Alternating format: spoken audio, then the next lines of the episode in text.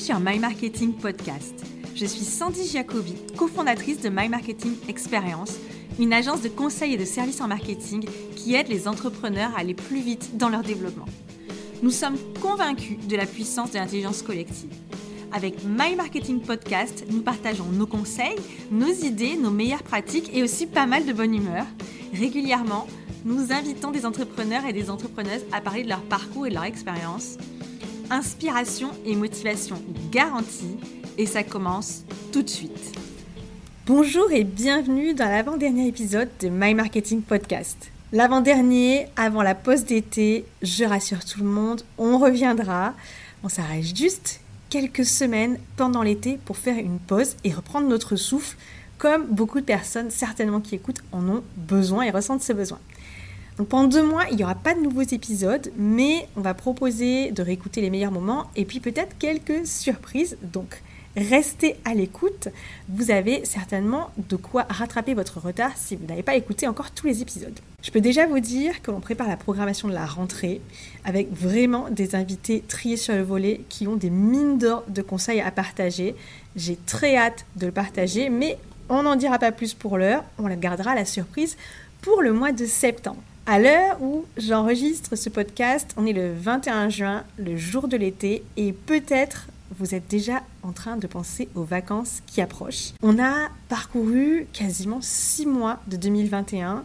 Donc la fin du premier semestre, c'est en général une excellente période pour faire un point, un point sur, on va dire, toute l'entreprise, mais là, plus particulièrement sur ce podcast, on va s'intéresser à un point sur le marketing.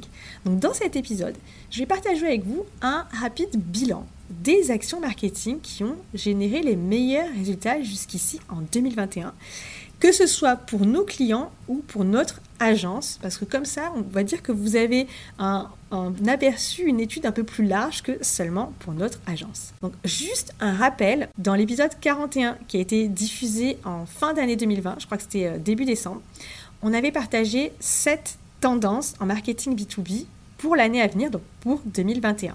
Si vous ne l'avez pas écouté, je vous recommande d'aller l'écouter avant ou après ce podcast. Pas très important, mais c'est juste pour que vous ayez en tête les tendances qui avaient été identifiées à l'époque. Et aujourd'hui, ce qui a le mieux fonctionné au bout de six mois. Donc déjà, je peux vous dire qu'on n'a absolument pas tout mis en place pour tout le monde, hein, bien entendu. On a pioché, pour nous, on en a fait, on a fait certaines, pour nos clients d'autres. Mais en tout cas, ça va vous donner un aperçu de ce qui avait été identifié comme le plus important pour 2021. Et là, dans cet épisode, je vais vous parler de ce qui a été implémenté et de ce qui a eu des bons retours. Je vais partager avec vous les quatre grands types d'actions qui ont donné les meilleurs résultats jusqu'ici. Et je vais essayer de partager un maximum d'informations sans pour autant que ce soit trop long, puisque je, on tient à garder le, format le plus synthétique possible. Donc le premier type d'actions qui ont donné les meilleurs résultats, eh c'est la production et la diffusion de contenu. Donc c'est tout ce qui est lié au marketing de contenu. Clairement, en termes de notoriété et de visibilité, les résultats sont là, et notamment avec les formats vidéo. Dans le, cas de My Marketing Experience, on a utilisé la vidéo sur YouTube, mais également des vidéos sur les euh, réseaux sociaux, principalement Instagram et LinkedIn. Et le format vidéo énormément. Du côté de nos clients, les contenus qui ont euh, le mieux fonctionné, ce sont les contenus qui ont été diffusés au travers de webinaires. Et ce qui a le moins bien fonctionné, on va dire, c'est tout ce qui est en relation avec les freemium, les livres blancs. Donc ce sont des PDF que l'on peut télécharger en échange d'un email.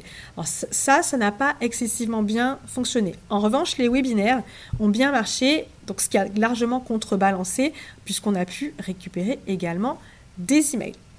Si je prends le cas de My Marketing Experience, la vidéo a très bien fonctionné sur YouTube. Alors, pas tant en nombre de vues, vous pourrez aller voir euh, vous-même euh, sur notre chaîne YouTube. On n'a pas des milliers et des milliers de vues. En revanche, on a eu beaucoup de feedback positif par message. Et puis surtout, euh, une vidéo en particulier sur YouTube nous a permis de décrocher le plus gros contrat des six derniers mois, donc sur le premier semestre de l'année le euh, plus gros contrat décroché est arrivé par une vidéo diffusée sur YouTube. Quant au podcast, on va faire un bilan également. Ce média, aujourd'hui, euh, contribue à augmenter notre notoriété. On reçoit beaucoup de messages très sympas. D'ailleurs, je voulais remercier à tous ceux qui ont pris le temps de nous envoyer des petits messages sur LinkedIn, de nous laisser des évaluations positives sur iTunes. N'hésitez pas à le faire si vous ne l'avez pas encore fait. Donc aujourd'hui, en termes de notoriété et euh, d'engagement, le podcast, c'est positif. En, termes de nombre d'écoutes, en revanche, eh bien, on peut encore faire mieux. Ça augmente, bien entendu, mais on compte euh, s'améliorer et développer encore ça dans les prochaines semaines dès la rentrée. Donc, je passe un message. Si vous avez des suggestions à nous faire pour nous aider à donner encore plus de contenu, à faire connaître encore mieux My Marketing Podcast, eh bien, n'hésitez pas à le faire. Dernier point sur les retombées du podcast, euh, cela nous a permis de décrocher quatre chroniques à la radio, ce qui est une excellente nouvelle puisque euh, nous avons été diffusés sur une radio alors locale, mais qui, qui émet, on va dire, à, une dimension... Euh, relativement intéressante puisque c'est Radio Monaco et qui couvre plusieurs centaines de kilomètres, euh, dans un périmètre de plusieurs centaines de kilomètres et qui est diffusé à l'international par Internet. Donc clairement, la création de contenu, aujourd'hui en 2021, ça reste des actions qui sont intéressantes et qui ont un très bon retour sur investissement à condition de produire du bon contenu, du contenu qui intéresse votre audience. Le deuxième type d'action qui a généré de très bons résultats sur le, premier semestre 2021, c'est l'utilisation de LinkedIn. Pour nous, pour nos clients, que ce soit des clients que l'on a formés aux techniques de LinkedIn ou pour lesquels on gère leur compte LinkedIn, eh bien c'est le même constat, c'est le réseau social qui convertit le mieux en B2B. maintenant, je vais juste faire une différence entre notre agence et nos clients. Côté My Marketing Experience, euh, moi je publie à peu près trois fois par semaine sur mon profil. Laurie un peu moins, mais quand même elle est très régulière également. Et la page entreprise de My Marketing Experience est alimentée à peu près deux fois par semaine. Je précise qu'on utilise LinkedIn à la fois pour publier des contenus, mais aussi pour identifier des prospects potentiels à cibler dans les campagnes de prospection, que ce soit via LinkedIn ou par cold emailing. Ça, on le fait principalement pour nos clients. Et c'est ce qui m'amène au point suivant, puisque le troisième type d'actions marketing qui ont le mieux marché au premier semestre 2021, c'est le cold emailing. Alors pour rappel, qu'est-ce que c'est le cold emailing? C'est l'envoi d'emails hyper personnalisés à une cible de clients qui est plutôt froide, c'est-à-dire que l'on n'a pas encore eu d'interaction très peu entre eux et notre entreprise. Et donc, techniquement, on ne se connaît pas vraiment beaucoup. On a parlé de cette technique dans l'épisode 37 de My Marketing Podcast. Donc, si vous voulez en savoir plus, je vous renvoie vers cet épisode. Donc, le cold emailing, c'est une stratégie d'acquisition que l'on utilise régulièrement pour nos clients et pour notre agence. Donc le parallèle que je fais avec LinkedIn précédemment, c'est que sur LinkedIn, souvent, on identifie les personnes à qui on veut adresser ces emails. Concrètement, à ce jour, on a pour ainsi dire, pas fait de cold emailing pour My Marketing Experience sur les six premiers mois de l'année, particulièrement pour cause de manque de temps. En revanche, on a fait plusieurs campagnes pour des clients et les résultats été très intéressants. Évidemment, dans le cold emailing, le plus important, je veux dire, une des choses les plus importantes, c'est le ciblage et le message que l'on va adresser. Je dirais que l'email, c'est juste le média, c'est pas le plus compliqué à gérer. Le plus difficile, c'est d'identifier les bons contacts et la bonne manière d'accrocher leur attention par email. Mais en tout cas, ce qui est certain, c'est que sur le premier semestre 2021, le cold emailing a permis d'obtenir de très bonnes performances. Une quatrième famille, on va dire, d'action marketing, on va dire une quatrième stratégie d'action marketing qui a bien fonctionné sur les premier mois de l'année, et ça, on en avait parlé, je m'en souviens très bien, dans les tendances euh, marketing pour 2021, c'est la fidélisation client. Après une année 2020 qui était relativement compliquée, euh, selon le terme consacré, puisque je pense que tout le monde aujourd'hui qualifie 2020 de année compliquée, l'idée c'était de recontacter les anciens clients et prospects pour les réchauffer, pour se rappeler à leurs bons souvenirs et voir s'il y a des opportunités de collaboration. Eh bien, Concrètement, ça s'est avéré très efficace sur le premier semestre. De notre côté, on a particulièrement travaillé deux leviers. Le premier, c'était de réchauffer des prospects refroidis, c'est-à-dire des, prospects avec lesquels on n'avait pas eu beaucoup d'interaction euh, depuis plusieurs semaines ou plusieurs mois, des clients potentiels avec lesquels, je ne dis pas qu'on s'était perdu de vue, mais euh, qui n'avaient pas été contactés depuis plusieurs années. Alors quand je dis on, c'est pas nécessairement pour My Marketing Experience, et c'est également du point de vue de nos clients, c'est ce qu'on a appliqué pour eux. Et dans un deuxième cas, le deuxième levier, c'était de recontacter des clients, donc des, des entreprises qui avaient déjà acheté une première fois, pour leur faire découvrir une nouvelle offre. Donc on a utilisé la stratégie de la fidélisation pour nous, pour nos clients. À titre d'exemple, si je veux essayer de rendre ça plus concret, lorsqu'on a lancé l'offre LinkedIn Expert, donc qui est notre offre de formation LinkedIn mais en e-learning, déployée en e-learning, eh bien, on a en priorité et en exclusivité contacter nos clients pour lancer cette offre et pour la communiquer. Et c'est ce qui a permis de générer rapidement les premières ventes. Et c'est aussi ce qui a permis aussi de reprendre contact avec des clients avec lesquels on n'avait pas eu beaucoup d'échanges depuis plusieurs mois.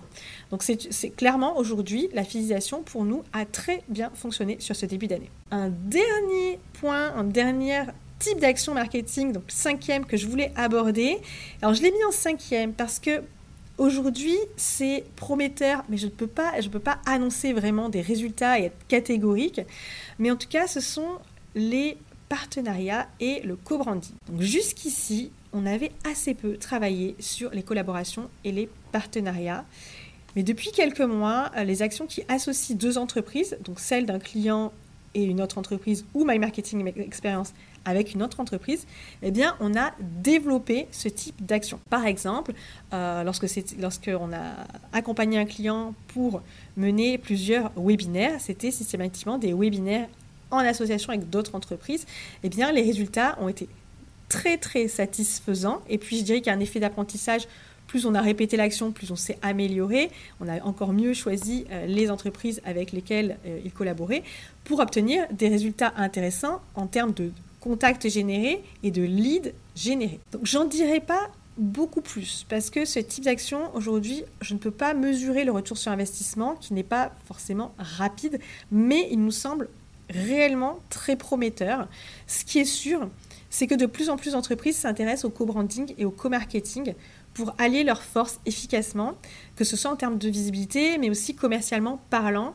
L'idée de beaucoup plus coopérer est une pratique qui se démocratise beaucoup et qui, qui semble porter ses fruits. Donc ce que j'espère, c'est que lorsqu'on fera le bilan total de 2021, j'en aurai un peu plus à vous dire sur le sujet. Mais voilà pour l'heure le bilan à mi-parcours.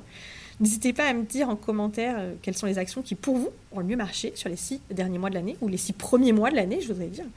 Et, euh, ou alors carrément ce qui a été un bid total, ce qui n'a pas fonctionné, puisque bah, on tire autant de leçons de ce qui n'a pas fonctionné que de ce qui a fonctionné. Et je dirais même peut-être encore plus. Donc n'hésitez pas à nous le dire.